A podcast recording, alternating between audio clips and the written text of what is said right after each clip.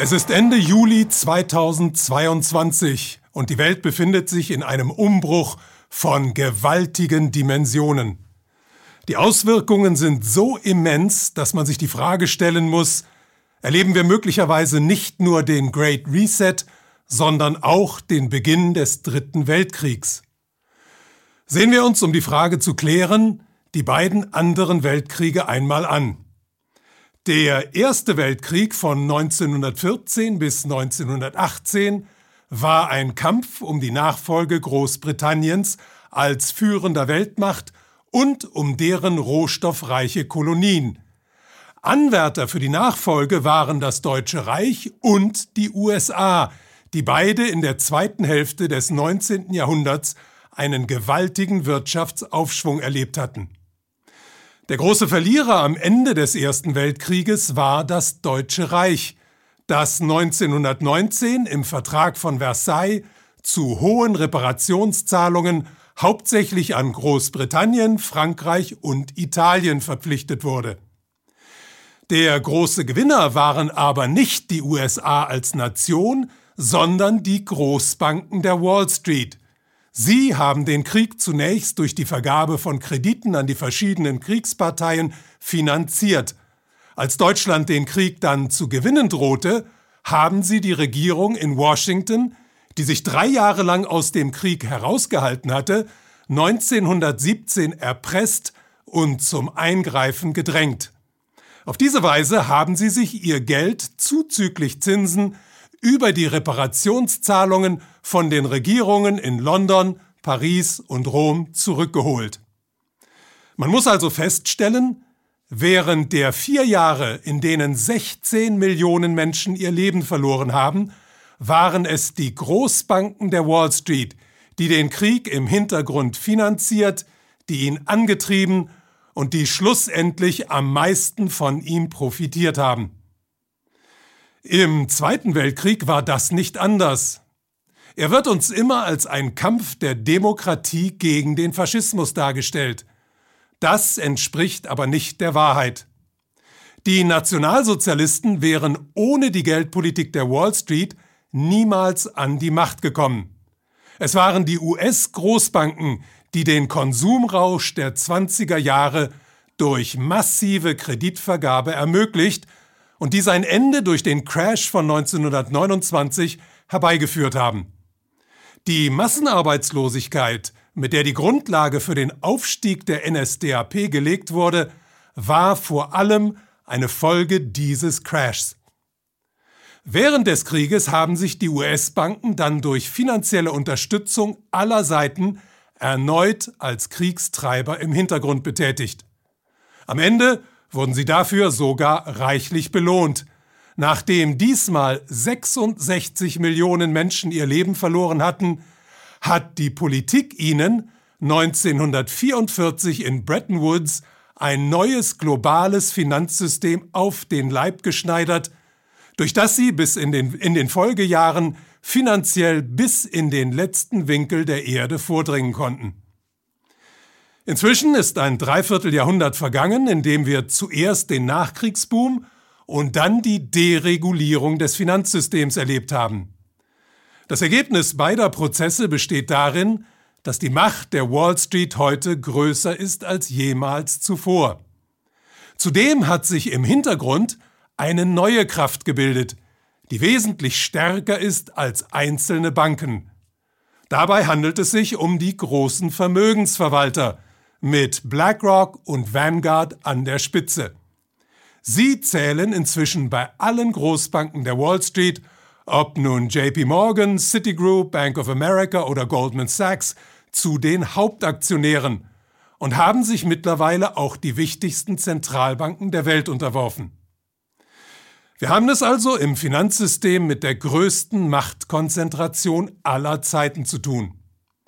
Dazu kommt, dass mit den IT-Konzernen im Silicon Valley eine neue Branche entstanden ist, die inzwischen mit diesen Vermögensverwaltern verschmolzen ist. BlackRock, Vanguard und Co sind nämlich auch die Hauptaktionäre von Alphabet, Amazon, Apple und Microsoft. Dieses absolut gigantische Kartell aus Vermögensverwaltern und IT-Konzernen hat, weil es weltweit nicht nur das Geld, sondern auch die Daten beherrscht, mehr Macht als irgendeine Kraft in der gesamten Geschichte der Menschheit an sich gerissen. Es hat allerdings auch ein historisches Problem. Die auf Rekordhöhe getriebenen Finanzmärkte verlangen nach immer neuem Geld und immer niedrigeren Zinsen. Da wir bei den Zinsen aber 2020 bei Null angekommen sind und sie nicht ins Negative gedrückt werden können, bleibt nur noch die Geldschöpfung. Die aber führt in die Geldentwertung. Und um die wiederum einzugrenzen, muss man die Zinsen erhöhen. Das aber erschwert die Rückzahlung von Krediten, und die befinden sich zurzeit auf einem Allzeithoch. Zudem driftet die Welt gerade in eine Rezession, also eine Schrumpfung der Wirtschaftsleistung. Der digital-finanzielle Komplex sitzt daher in einer historischen Klemme. Was also tun? Nun, Kriege sorgen für steigende Kurse der Rüstungskonzerne, treiben die Finanzmärkte an, erhöhen die Kreditnachfrage wegen der Umstellung von der Friedens- auf die Kriegswirtschaft und schaffen nach der Zerstörung durch den Wiederaufbau massenweise Arbeitsplätze. Kriege sind ein gewaltiger Wirtschaftstreiber. Kriege sind aber auch ein hervorragendes Ablenkungsmittel von den wahren Problemen der Zeit. Durch die Schaffung von Feindbildern lässt sich die Mehrheit der Bevölkerung sehr leicht in die Irre führen. Betrachtet man die aktuelle Situation ganz nüchtern, dann muss man feststellen, all das, was Kriege bewirken, ist momentan in höchstem Maße gefragt. Was läge für die Mächtigen in dieser Situation also näher, als auf Krieg zu setzen und die vorhandenen Konfliktherde entweder, so wie in der Ukraine bereits geschehen, zu entzünden oder wie vor Taiwan oder im Nahen Osten ständig vor sich hin köcheln zu lassen, um sie bei Bedarf ebenfalls in Brand zu setzen. Wenn uns der Erste und der Zweite Weltkrieg etwas gelehrt haben, dann dies. Entscheidend sind nicht die Politiker. Es nützt in unseren Tagen nichts, auf Scholz, Macron, Biden, Putin oder Xi Jinping zu schauen. Deren Funktion besteht darin, uns alle abzulenken, uns in die Irre zu führen und so der Agenda einer anderen Kraft den Weg zu bereiten. Wenn wir wissen wollen, was uns droht, dann müssen wir auf diese andere Kraft im Hintergrund schauen. Und dann stellen wir fest, sämtliche Voraussetzungen für einen dritten Weltkrieg sind zurzeit erfüllt.